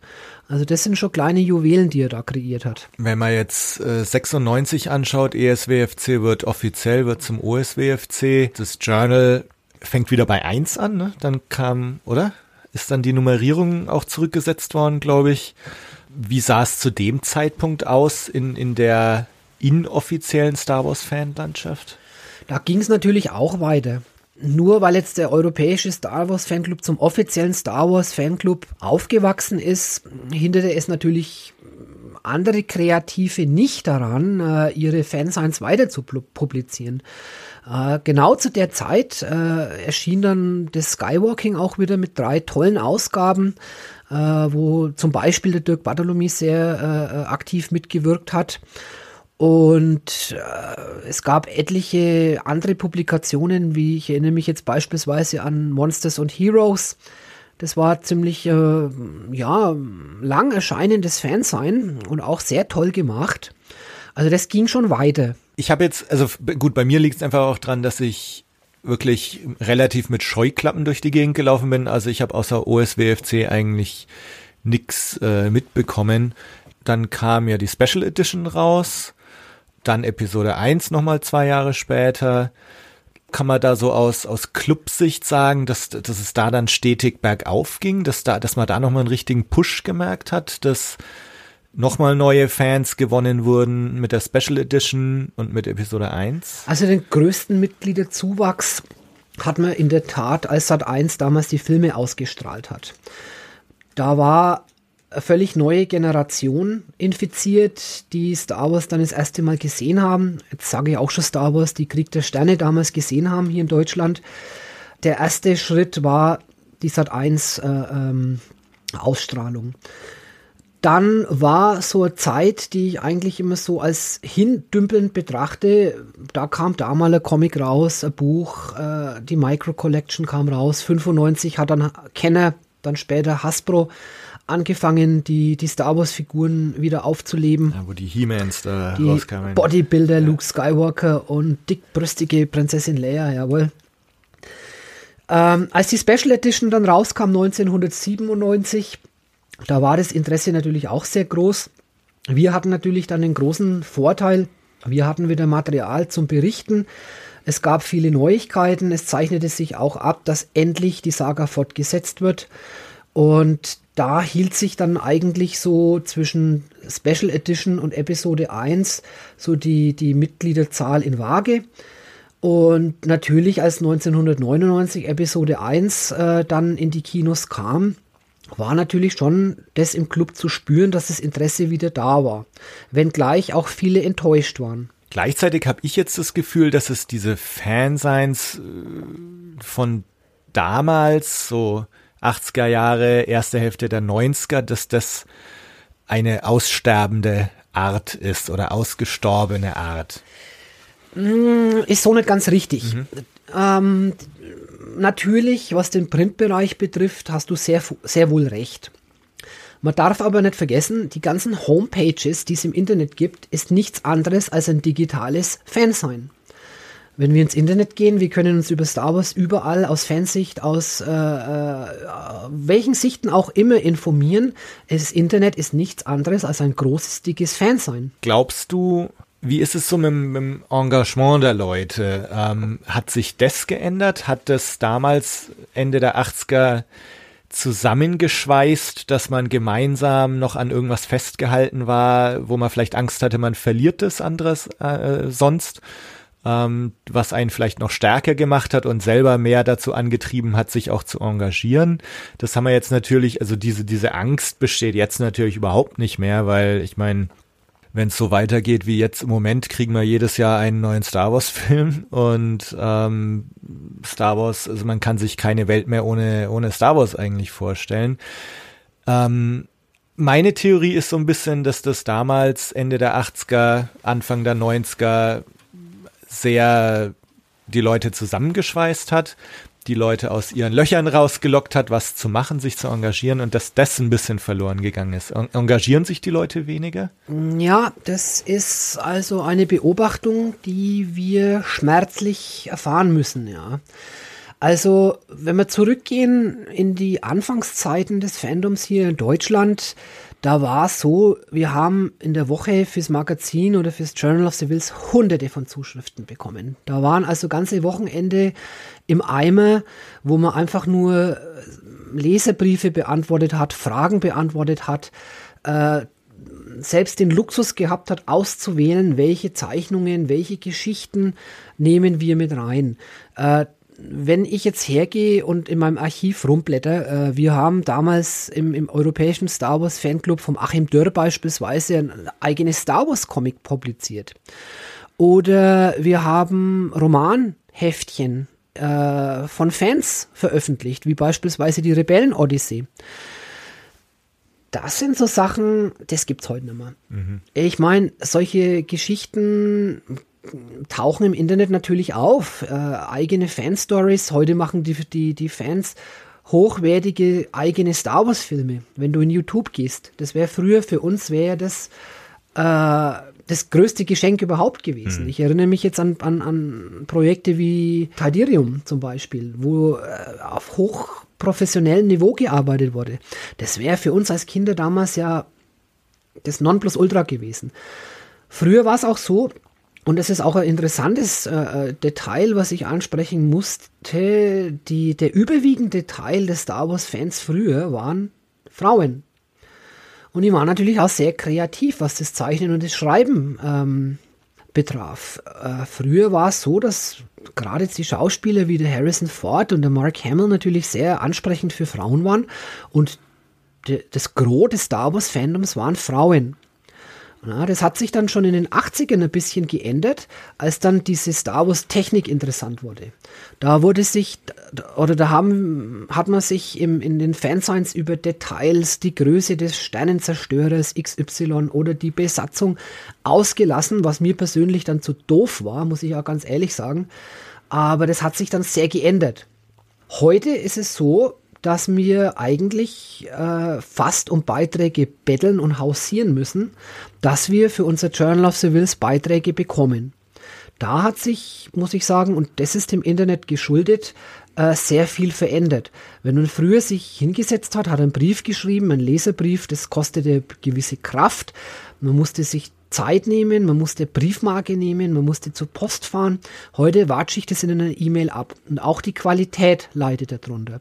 Wenn ich heute, ich möchte jetzt keinen kritisieren, es ist nur eine objektive Feststellung zwischen früher und heute. Ich bekomme teilweise E-Mail, wo ich einen Dolmetscher brauche, dass ich es verstehe. Die werden halt irgendwo mit dem Smartphone äh, zwischen Tür und Angel eingegeben. Hauptsache das Ding ist raus. Sowas kann ich nicht mehr abdrucken, beim besten Willen. Ja, ähm, auch was Zeichnungen betrifft. Diese Zeichnungen gibt es nach wie vor. Also ich, wenn jetzt gerade in meinen Freundesaccount bei Facebook reinschaue, was da für hochwertige Zeichnungen mittlerweile abgeliefert werden. Fantastisch, aber es erreicht uns einfach nicht mhm. mehr. Glaubst du, dass man diese Zeit nach 2005, als jetzt dann Revenge of the Sith draußen war und dann sah es ja eigentlich auch erstmal danach aus, so, das, das war es jetzt erstmal wieder. Ich glaube, die Clone Wars Cartoon-Serie war damals auch noch nicht so da, ne? Ich ja, weiß es nicht, war wann die losging. Kurz, kurz nach Episode 3 waren ja diese dreiminütigen äh, äh, Clone Wars Zeichentrickfolgen auf Cartoon Network. Ja. Man wusste schon, irgendwo geht's weiter, aber auch wir haben uns 2005, 2006 ernsthafte Gedanken gemacht, äh, ob wir das Magazin nicht vielleicht dann sogar einstellen müssen. Nicht wollen, müssen, weil einfach George Lucas klipp und klar gesagt hat, das war es dann. Er dann auch gesagt hat, seine, Trilo seine beiden Trilogien sind abgeschlossen. Und da war zu diesem Zeitpunkt ziemlich große Ungewissheit da, wie es überhaupt weitergeht. Ist das vergleichbar mit dieser Zeit nach, nach 1983? Nein. Zu diesem Zeitpunkt war das Fandom schon ganz anders. Da äh, war wiederum eine andere Generation beteiligt. Äh, der Computer war für uns äh, oder ist ein alltägliches Werkzeug und äh, das Briefeschreiben war zu dem Zeitpunkt ja schon so gut wie tot. Da war einfach E-Mail und Internet schon zu stark, um diese alten Zeiten reflektieren zu lassen. Mhm. Glaubst du, dass das Fandom eher bereit war, nach 2005 das Ganze gut sein zu lassen? Oder war es so, dass, dass die Leute gesagt haben, na, in irgendeiner Weise wird es sowieso weitergehen? Gefährliche Frage. Hm. Natürlich, man muss sagen, die breite Menge der Fans, sagen wir mal die Hardcore- und Core-Fans der 70er und 80er Jahre, die sind uns da weggebrochen. Es waren sehr, sehr viele, die ich auch persönlich kenne, Leute, die gesagt haben, hm, das ist nicht mehr mein Star Wars, das ist zwar toll, aber nicht mehr mein Krieg der Sterne. Da sind viele weggebrochen die dann gesagt haben, okay, gut, das war's jetzt. War dann auch irgendwo so die Zeit, der endgültige K.O.-Schlag der Fansigns. Da ab diesem Zeitpunkt gibt's eigentlich gar nichts mehr. Mhm. Äh, Im Internet natürlich die Präsenz der Fan-Homepages ist gestiegen, aber die, die alten Hasen, nenne ich sie jetzt einmal, die die 70er und 80er Jahre noch mit, miterlebt haben, die waren dann weg. Hast du teilweise noch einen Überblick, was, was die heute machen? Haben die dann tatsächlich gesagt, so das war es jetzt mit Star Wars für mich oder, oder sind ein paar von den alten Hasen doch irgendwie noch dabei oder wieder dabei? Es sind durch Episode 7, du wirst lachen, etliche wieder zurückgekehrt, Aha. die irgendwo aufgetaucht sind und gesagt haben, ja, okay, gut, wir geben der ganzen Sache noch einmal Chance. Äh, und ich sage jetzt mal natürlich war es großer Wurf vom J.J. Abrams, den Han Solo und auch dann zum Schluss den Luke Skywalker wieder auf die große Leinwand zu bringen. Alleine der Name Luke Skywalker ist zurück in Episode 7. Das hat natürlich viele, viele aus der Versenkung wieder rausgelockt. Es ist ja jetzt wieder eine neue Generation, die jetzt auch angesprochen wird mit den Filmen. Ich meine, man muss sich jetzt auch überlegen, Krieg der Sterne, A New Hope ist jetzt 40 Jahre alt, bald. Ähm, das ist natürlich für die Kids von heute, ist das ein, ein alter Schinken irgendwo. Also wenn ich überlege, wenn ich in den 80er Jahren als Zehnjähriger einen Film angeschaut hätte von 1948, dann wäre mir der wahrscheinlich uralt vorgekommen. Weiß nicht, ob mich das interessiert hätte. Ähm, weiß nicht, ob das mit Star Wars auch so ist für die Kids von heute. Also, da fällt mir jetzt der Slogan aus dem Originalkrieg der Sterne-Trailer ein, seine Zeit um Lichtjahre voraus. Das ist nach wie vor da. Die Geschichte von Krieg der Sterne ist so fesselnd, dass sie sogar neue Generation äh, äh, begeistert. Krieg der Sterne, das Imperium schlägt zurück und die Rückkehr der Jedi-Ritter, die sind trotz alledem so gut gemacht, dass sie heute noch funktionieren. Und das kann man eigentlich aufgrund des Feedbacks der neuen Generation äh, definitiv unterschreiben, dass diese Filme auch heute noch und auch für die nächste Generation funktionieren werden. Es gibt beispielsweise auch andere Filme, wie beispielsweise Zurück in die Zukunft. Ja, die fallen einfach aus der Rolle. Die sind anders von der Geschichte und von den Aufnahmen her. Die funktionieren immer. Ja, du hast von, von Zurück in die Zukunft oder nimm E.T. Du kannst jedes Kind heute noch mit E.T. begeistern. Der Film wurde 1982 gemacht. Ja. Der ist heute noch so toll wie früher. Und wenn du beispielsweise, kommen wir zurück zu J.J. Abrams, seinen Film anschaust, Super 8, mhm. ja, das ist ein Abklatsch von E.T von den Aufnahmen her, ja, diese Zeit, diese 80er und 70er Jahre, die waren so bunt und schrill. Diese Filme funktionieren immer. Glaubst du, dass wir, also wir vielleicht nicht, aber, aber dass Leute in 40 Jahren noch da sitzen und sich über Star Wars unterhalten? Definitiv, bin ich davon überzeugt. Dieses Phänomen Star Wars, das wird viele, viele Jahrzehnte noch andauern es ist, wie du eingangs schon gesagt hast, äh, wir werden jetzt jährlich mit dem Star Wars äh, Film, ja, konfrontiert, konfrontiert bestraft oder ja. nein, Spaß. Äh, wir kriegen jährlich neues Star Wars Material. Ja, äh, Filme beispielsweise Ben Hur, äh, die Star Trek Filme, die funktionieren über Jahrzehnte. Und Star Wars ist eben auch ein, einer dieser Filme, die möglicherweise jahrzehntelang funktionieren. Ich habe gerade im Vorfeld, bevor wir uns unterhalten haben, äh, habe ich noch mal ein paar alte Journals angeschaut, habe gesehen in der in der Nummer 72, also jetzt vom in der offiziellen Nummer 72 hast du es äh, Vorwort geschrieben, da ging es gerade zu zu 30 Jahren USWFC, ähm, also 19, äh, 2014 ähm, 30-jähriges Jubiläum und du hast so von von Höhen, Tiefen, Flauten und Erfolgen gesprochen. Ich meine, jetzt haben wir uns schon ein bisschen drüber unterhalten. Ähm, wenn man jetzt nochmal so fragt, was, was würdest du so als die Höhen, Tiefen, Flauten und, und größten Erfolge ansehen? Also, wenn ich das jetzt aufs Fandom beziehen soll, die Frage, dann die Höhen waren definitiv so um Return of the Jedi 1983. Dann 1992 gab es halt ein paar Höhen und dann stetig nach oben. Highlights, wenn ich daran denke, natürlich jetzt für mich, du kommst sehr viel mit interessanten Leuten zusammen, du äh, kommst mit Schauspielern zusammen, mit Leuten, die hinter der Kamera gearbeitet haben, die dieses ganze Star Wars-Phänomen entwickelt haben. Ähm, man ist in Amerika vor Ort, spricht da mit, mit Fans und so weiter und auch mit den Beteiligten an Star Wars.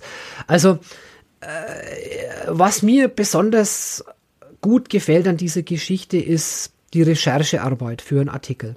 Für mich ist es ja ein Hobby, was ich da betreibe.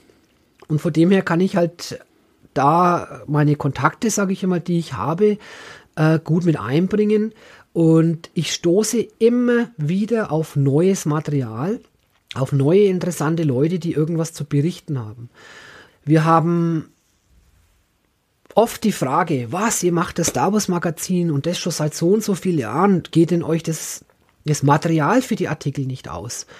Ja, wo ich mir auch denke, ja, schreiben wir uns an einem Durchhalteblatt zu Tode oder nein? Wenn du die ganzen Ausgaben anschaust, äh, es ist immer neu, es wird nichts wiederholt, es sind immer neue Artikel, immer neue Ideen, neue Geschichten. Und das ist das, was die Sache sehr interessant macht und das ist für mich der absolute Höhepunkt. Und wenn du dann wieder irgendwo auf was stößt, was noch kein anderer gesehen, gehört oder gelesen hat, das ist dann für mich das absolute Highlight. Beispielsweise war ich vor paar Jahren, okay, das ist jetzt auch schon wieder 17 Jahre her, äh, der erste Journalist, der die Schauspielerin Aubrey Miller interviewt hat. Die Aubrey Miller, die hat äh, in den beiden Ewok-Filmen die Hauptrolle gespielt. Und das Mädel ist damals nach den, nach den Dreharbeiten wieder in die normale Welt zurückgekehrt, von der Schauspielerei weg, hat auch nie wieder gedreht. Und kein Hahn hat nach dieser Frau gekräht. Ich habe ein Jahr lang recherchiert und dann kommt der Moment, wo sie dich anruft. Und das ist natürlich ein unbeschreibliches Highlight. Oder du stößt irgendwo auf ein Bilderarchiv bei jemandem im Keller, der irgendwo an der Produktion beteiligt war, der halt privat irgendwo was fotografiert hat. Die Bilder hat noch keiner gesehen. Ja, gleiches gilt für Videoaufnahmen. Man macht ein Interview und der sagt, ach, oh, das habe ich irgendwo auf Video. Oh, Video, interessant. Dann zückt er das Tape und du siehst halt irgendwo Sachen, die noch keiner gesehen hat. Das sind natürlich die absoluten Highlights. Tiefen? Kannst du über das auch reden oder ist das, ist das eher was, was man lieber vergisst? Nö, Tiefen, wir haben das im Prinzip schon angesprochen. Äh, die Zeit nach Return of the Jedi war natürlich schon teilweise bedrohlich für den Fanclub. Äh, das Interesse hat nachgelassen, äh, es kam nichts Neues, das Engagement der Fans ließ danach. Und es hat sich dann auch in der Qualität vom Journal of the Wills und vor allem in der Erscheinungsdauer natürlich irgendwo äh, wiedergespiegelt äh, wenn du drei Monate versprochen bekommst, auf ein Magazin zu warten und aus den drei Monaten werden neun Monate, das Jahr drauf werden es zwölf Monate, dass du auf ein Journal of the Wills wartest, da war natürlich auch die Unzufriedenheit der Mitglieder deutlich zu spüren. Ja, die sich dann beschwert haben und gedroht haben und dann der Notnagel war unser, unser Newsletter, die Force Tribune, wo wir dann einfach gesagt haben, okay, das wir noch ein Lebenszeichen von uns geben, machen wir jetzt zumindest mal ein Newsletter. Der, der dritte Newsletter, der war dann rein Indiana Jones äh, abgemünzt, weil wir einfach über Star Wars nichts mehr berichten konnten. Stimmt, das war der, den, den habe ich damals auch bekommen. Das war dann wahrscheinlich so 1990 oder so, ne? Dieser Indiana Jones Force Tribune Newsletter. Nee, das ist Indiana Jones äh, und der letzte Kreuzzug, ah. das war die Ausgabe vom Juni 1989. 89. Und das war natürlich die Tiefpunktzeit. Ja, dann habe ich den auch, äh, dann habe ich den mir wahrscheinlich nachbestellt oder so. Ja. Den konnte man wahrscheinlich irgendwann mal bestellen. Also das waren so die Tiefpunktzeiten und ah. da war natürlich auch ein gewisser Frust äh, bei den Mitgliedern da, die dann auch uns die, der Betrügerei unterstellt haben und Geld äh, einstreichen, aber richtig, nicht liefern. Ja, genau. Hm. Ne? Und wie gesagt, die Sache des ESWFC war immer kostendeckende Geschichte. Äh, wenn man die Mühen und Zeit der Produktion der Magazine einrechnet, war es sogar Draufzahlgeschäft. Und äh, lange Rede, kurzer Sinn. Also diese, diese Zeiten der Star Wars Dürre waren natürlich die absoluten Tiefpunkte. Ja. Ich meine, und die, die Zeiten sind jetzt natürlich vorbei. Also sag mal, Star Wars Dürre, jetzt Fanclub hin oder her, aber Dürre werden wir, glaube ich, nicht nee, haben. Der Trend Jahre. kippt eigentlich, der Trend kippt eigentlich jetzt eher dazu da, dass die Fans sagen, es wird uns zu viel. Ja, ja. Ähm, ich meine, es wird keine gezwungen, diese Filme alle zu konsumieren. Es ist eine Sache, es ist ein Angebot da. Derjenige, der das sehen möchte, soll es schauen. Und derjenige, der es nicht sehen möchte, muss halt dann daheim bleiben. Aber interessanterweise ist es, diejenigen, die am lautesten unken, sind die ersten, die in den Film reinrennen und den danach auch wieder zerreißen. Das ist das, was mich sehr stört. Es wird sehr viel gemorzt, aber es wird keine gezwungen. Ja. Und ich meine, letztendlich das, was wir jetzt bekommen, also für mich, als wenn ich meinem zwölfjährigen Ich das erzählen würde, ja, wir leben jetzt in einer Zeit, wo es Episode 7, 8 und 9 gibt und wer weiß, vielleicht auch noch 10, 11, 12 eines Tages. Es gibt sowas wie Rogue One, es gibt irgendwas über den jungen Han Solo und wer weiß, was da alles noch kommt, da wäre ich als Zwölfjähriger ausgerastet. Also ja, weil du gerade Han Solo ansprichst, also 1987 war ja geplant, dass der Steven Spielberger eigene Fernsehserie über Han Solo macht. Alleine diese Information damals, das war ja für uns, ich denke, da wirst du mir beipflichten, eine Sensationsmeldung. Ich meine, dass aus der Geschichte nichts geworden ist, ist, ist schade, aber vielleicht richtig, dass es so gelaufen ist. Mhm. Aber wie du schon sagst, also wenn wir damals diese ganze Star Wars Palette serviert bekommen hätten, ja, dann hätte man nicht Nein gesagt. Hätte man nicht Nein gesagt, da hätten wir mit vollen Händen zugegriffen. Ja.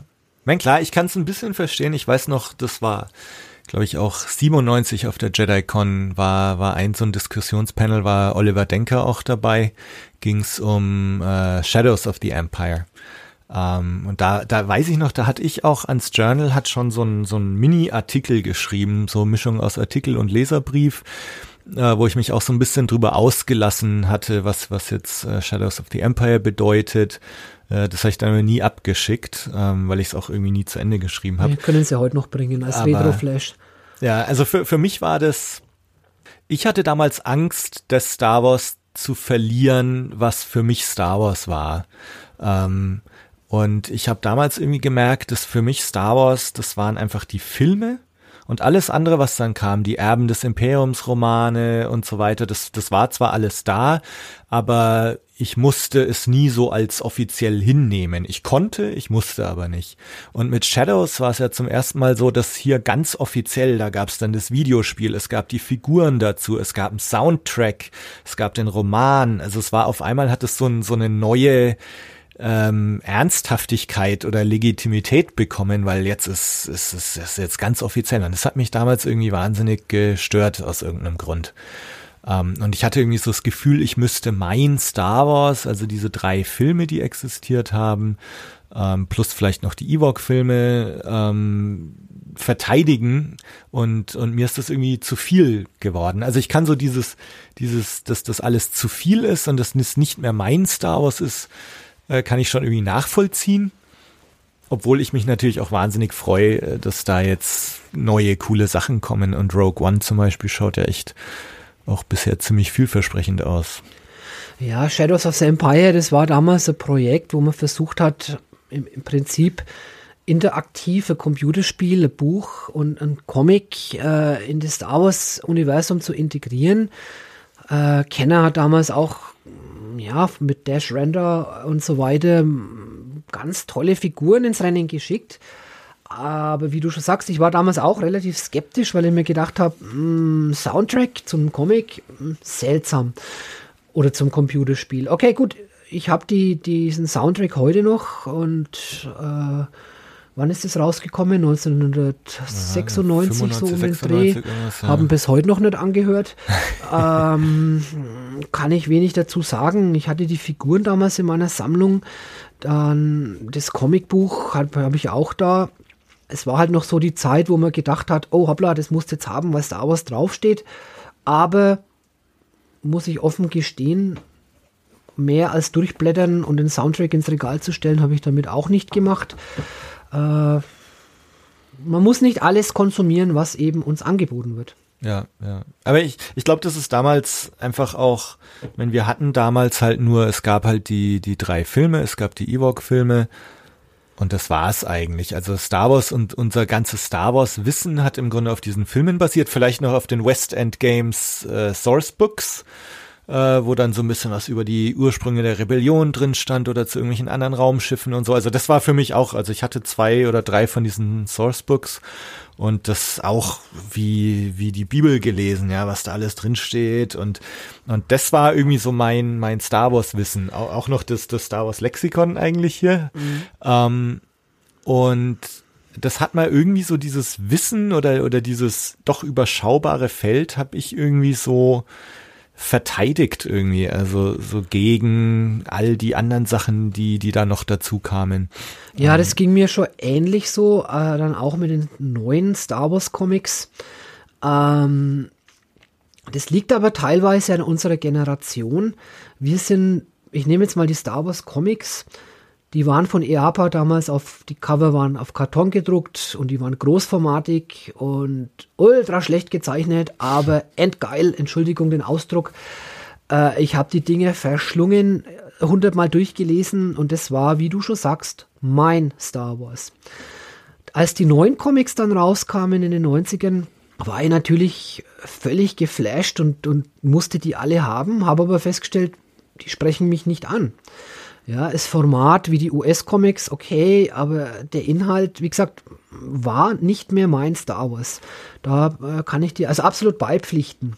Und äh, selbst die Droids und Evox Cartoon Serien, die Zeichentrickserien äh, aus den 80er Jahren, die gehören für mich auch heute noch zum Star Wars, zu meinem Star Wars. Mhm, mhm.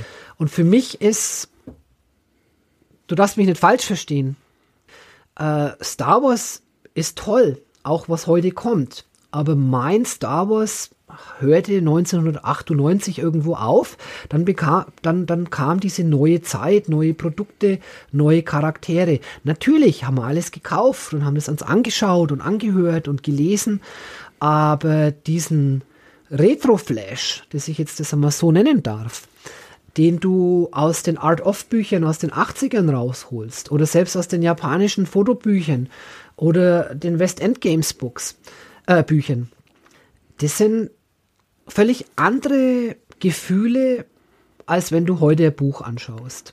Aber das liegt daran, weil wir damals Kinder waren ja. und es aus anderen Augen gesehen haben. Ja. Und das ist das, was man einfach nicht wiederbringen kann. Ja, genau. Also das, ich glaube, das, das vergisst man eben oft. Äh, wenn man jetzt Episode 7 anschaut, dann schaut man es halt an mit mit 38 oder so, nicht mehr mit zwölf Jahren und ähm, dass das einen anders äh, anspricht als als damals einen Episode 1 äh, 4 5 6 angesprochen hat. Das ist das ist ganz klar und und ähm, man, die Frage ist auch, vielleicht sind wir auch gar nicht mehr die Zielgruppe. Ähm, das möchte ich zwar nicht wahrhaben, ist vielleicht aber auch so, weiß ich nicht. Aber ja, ich meine, es, es, damals, ich glaube, der, der ganz große Unterschied für mich zumindest war der, dass das halt 1990 bis, bis 95, dass das auch so was Besonderes war. Jede, jeden Infoschnipsel, den du bekommen hast, das, das war was ganz Besonderes und, und das ist heutzutage halt einfach verloren. Du kriegst jede Info sofort, wenn es du haben willst. Ähm, und und meine auch im, im Laden, in jedem Laden, sei es Kaufland oder oder Rewe oder was weiß ich, hast du Star Wars irgendwie rumstehen. Ja, das war aber in den 80er Jahren ähnlich. Hm. Äh, du konntest beim NKD Star Wars Bleistifte kaufen, äh, übrigens ganz tolle Merchandise-Artikel. Äh, du konntest in den Spielzeuggeschäften das war früher ganz anders. Das war ja noch mehr als heutzutage.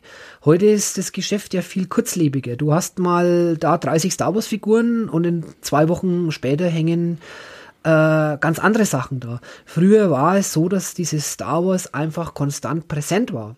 Und zwar in einem Ausmaß, äh, wenn ich mir heute Fotografien von alten Spielzeuggeschäften oder, oder äh, äh Schaufenstern anschaue, ich habe es ja Gott sei Dank früher alles fotografiert, äh, das, das ist heute anders, weil heute einfach alles kurzlebiger hm, ist. Hm. Ja, und äh, wenn du sagst, man hat jeden Schnipsel früher ausgeschnitten, ich habe das auch gemacht, da draußen sind drei wunderschöne äh, äh, Ordner entstanden, wo ich alles archiviert habe. Egal wo was war, das wurde ausgeschnitten, das wurde archiviert. Hat jeder von uns gemacht, der einigermaßen um unseren Jahrgang herum ge äh, mhm. geboren ist. Wir haben uns unsere eigenen Star Wars Kunstwerke geschaffen. Wurde durchs Internet zerstört, muss ich sagen wenn du Informationen brauchst, ja gut, dann speichere mal den Link. Ende. Und dann schaut man es meistens nie wieder an. Richtig, richtig. ja. Und diese Ordner, wie gesagt, ich blätter da heute noch gern rum. Äh, Bravo, Pop Rocky, Gong, die Gong-Fotoromane beispielsweise. Mhm. Mhm. Sowas gibt es ja heute gar nicht mehr. Ja, da hat man damals es kaum erwarten können, dass es eine Fernsehzeitschrift neu gibt. Man hat wochenlang die gleiche, monatelang die gleiche Fernsehzeitschrift gekauft, um wieder eine oder zwei Seiten für den Fotoroman zu komplettieren. Äh, ich denke nicht, dass heutzutage noch jemand bereit wäre, das überhaupt zu tun. ausgeschnitten wurde grundsätzlich alles und ich habe äh, kürzlich jetzt erst einen ganz interessanten Bericht über, über Rogue One mit tollen Bildern in der Fernsehzeitschrift gesehen, die habe ich weggeworfen. Früher wäre ich dafür wahrscheinlich um einen halben Erdball gelaufen. Ja, ich hatte, äh, also für mich hat äh, Star Wars damals wirklich so so richtig was losgetreten. Also ich habe dann 1990, als ich dann auch festgestellt habe, dass ähm, Harrison Ford auch Indiana Jones ist. Ja, das, äh, Indiana Jones war mir zwar auch irgendwo ein Begriff, aber ich habe das nie irgendwie miteinander verbunden, ja, dass das der gleiche Schauspieler ist wie Han Solo. Ähm, und das hat für mich so ein Erdrutsch losgetreten eigentlich, mein Star Wars Interesse, dass ich angefangen habe, mich für andere Filme zu interessieren, habe dann von meiner Oma immer die die Hör zu bekommen, habe dann auch immer so die von irgendwelchen Filmen, wo ich dann den Regisseur gut fand oder einen Schauspieler gut fand, wo irgendwie ein Star Wars Bezug da war, habe ich alles ausgeschnitten und dann auch auch in so einen Ordner reingeklebt, habe dann so eine Art Filmlexikon mir selber zusammengestellt, nach Jahr geordnet und welche Filme da gedreht wurden. Alles im Grunde aus dieser Star Wars Begeisterung heraus und aus dieser, ja, man hat halt die Infos nicht woanders herbekommen. Und die Orden habe ich jetzt auch noch alle. Also das sind im Grunde so richtig. Ja, das sind kleine, kleine Schätze, die ja, man hat. Ja, ja. Ich habe auch angefangen im, im äh, offiziellen Star Wars Magazin immer über solche Ordner und vor allem über diese ganzen Artikel aus den 80er und 70er Jahren zu schreiben, äh, wo man auch Auszüge dann von Artikeln aus der Bravo gebracht haben und aus der Pop Rocky kam so gut bei den Lesern an wie kaum ein anderer Beitrag. Aha, aha. Ja, das, weil ich glaube, da können sich die Leute einfach damit identifizieren. Ne? Das, äh, jeder hat das irgendwie gemacht aus der Generation. Jetzt muss ich aber noch fragen, ähm, nämlich auch in dem Intro zur, zum Journal 72 äh, hast du was geschrieben zu, zu einem Buch, an dem du arbeitest zum deutschen Star Wars Fandom. Oh, das ist die unendliche Geschichte. Ja, äh, ja. wir haben uns natürlich jetzt heute ausführlich über das Star Wars Fandom in Deutschland unterhalten. Und da, ja, der Kollege Robert Alba und ich ja doch das jetzt über Jahrzehnte machen, äh, haben wir vor etlicher Zeit im Journal of the Wills in regelmäßigen Abständen über die europäische Star Wars Fanclub Geschichte berichtet. Diese Berichte, die kamen bei den Lesern auch sehr gut an. Und irgendwann haben wir mal beim Star Wars Dinner drüber philosophiert, was denn da alles passiert ist, welche Leute waren da irgendwo beteiligt, was ist aus denen geworden. Und dann habe ich mich, ich glaube, das ist schon drei Jahre her, mal hingesetzt und habe diese ganzen alten Artikel Europäische Star Wars Fanclub Zeit mal noch einmal angeschaut und habe selber nicht mehr gewusst, wie toll die eigentlich recherchiert waren. Muss ich mir mal selber auf die Schulter klopfen, wenn, das, wenn ich darf. Ähm, dann entstand irgendwo eine Namenliste. Was macht der? Wie war er da drin verwickelt? Was hat sie gemacht? Die haben wir dann alle abgeklappert und haben Einzelinterviews mit den Leuten geführt und haben da die komplette ja, deutsche Star Wars Fandom Geschichte ab 1977 bereits äh, aufgerollt und sehr gut ausrecherchiert, bis eben mein Star Wars 1998 endete. Mhm. Und diese Zeit haben wir da natürlich beleuchtet und da wird auch ganz genau erklärt, was es, was es für Fansigns in, in Deutschland gab, wer hat was gemacht, wem ist was zu verdanken. Wir gehen auch einmal auf diese Geschichte äh, offizieller Star Wars Fanclub von 1983 ein.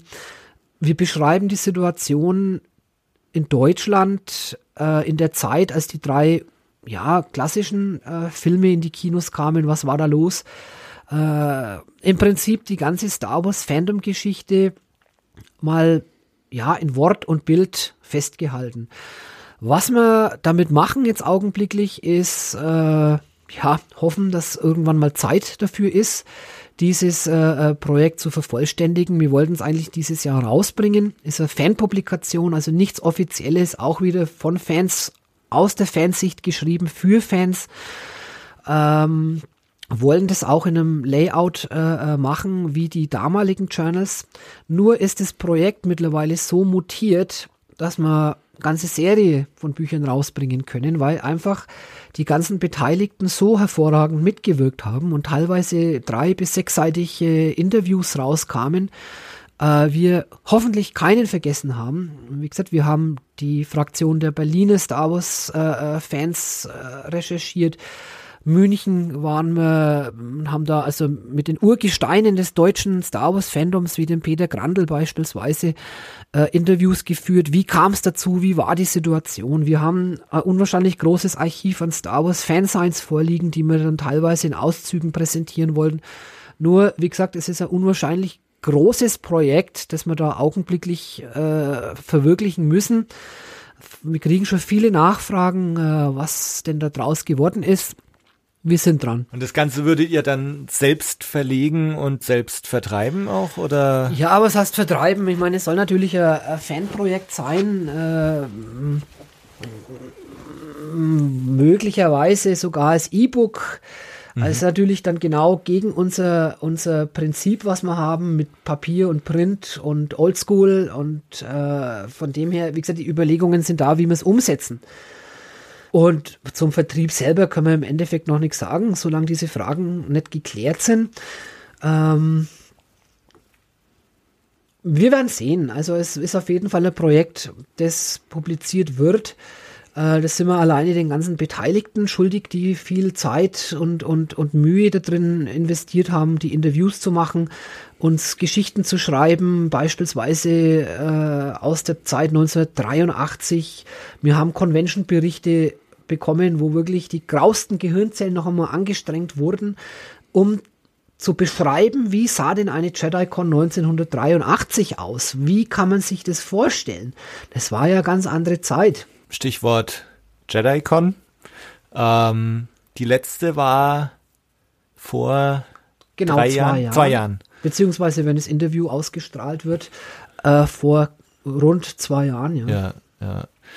Wie kann man da sagen, wie es weitergeht? Naja, nachdem jetzt natürlich jedes Jahr ein neuer Star Wars-Film in die Kinos kommt, sind wir gezwungen, dass wir jedes Monat ein JediCon machen. Also wir haben uns das so vorgestellt wie einen großen Wanderzirkus, mhm. dass wir sagen, okay, wir sind eine Woche in Augsburg, eine Woche in Stuttgart, eine Woche da. Also wir werden zukünftig um diese ganze, nein, das war jetzt ein Joke.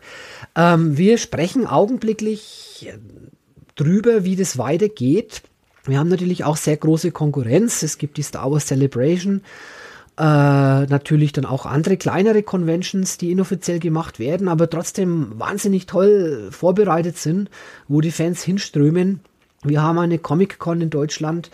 Äh, dass man sich da natürlich nicht in die Quere kommen darf, ist auch klar. Es, es bedarf einer großen Vorbereitungszeit. Äh, also wie gesagt, wir sind dran, dass wir da Überlegungen machen. Was wir ausschließen können, ist, dass 2017 eine JediCon gibt, weil da sind wir einfach jetzt von der Vorbereitung her zu spät dran. Mhm. Hatten es aber auch nicht vor. Aber in welcher Art und Weise auch immer, das brennt dem, dem Robert und mir schon unter den Fingernägeln, dass wir uns da wieder irgendwas einfallen lassen. Ja, das ist doch ein schöner Schlussgedanke. Ich glaube, wir haben noch recht viel zu besprechen. Wir wollten uns auch noch durch ein paar alte Journals wühlen. Aber ich glaube, das heben wir uns auf für die nächste Folge. Da können wir, können wir tatsächlich noch Folge 11 mitgestalten. Das heißt, liebe Zuhörer, in Folge 11, jetzt schon mal als Vorschau, ähm, werden der Marco und ich noch ein bisschen in Erinnerungen schwelgen, alte Journals anschauen, also kramt eure alten Schinken wieder raus. Vielleicht findet ihr die gleichen, durch die wir auch blättern. Äh, die Rebellen-Odyssee, die wir vorhin erwähnt haben. Die, das Star Wars Lexikon. Also da gibt's noch einiges, was wir besprechen können. Für heute verabschiede ich mich erstmal. Marco, vielen Dank fürs Mitmachen. An alle Zuhörer vielen Dank fürs Zuhören. Hört beim nächsten Mal rein, wenn der Marco und ich weitermachen. Schön, dass ihr dabei wart und bis zum nächsten Mal. Ciao.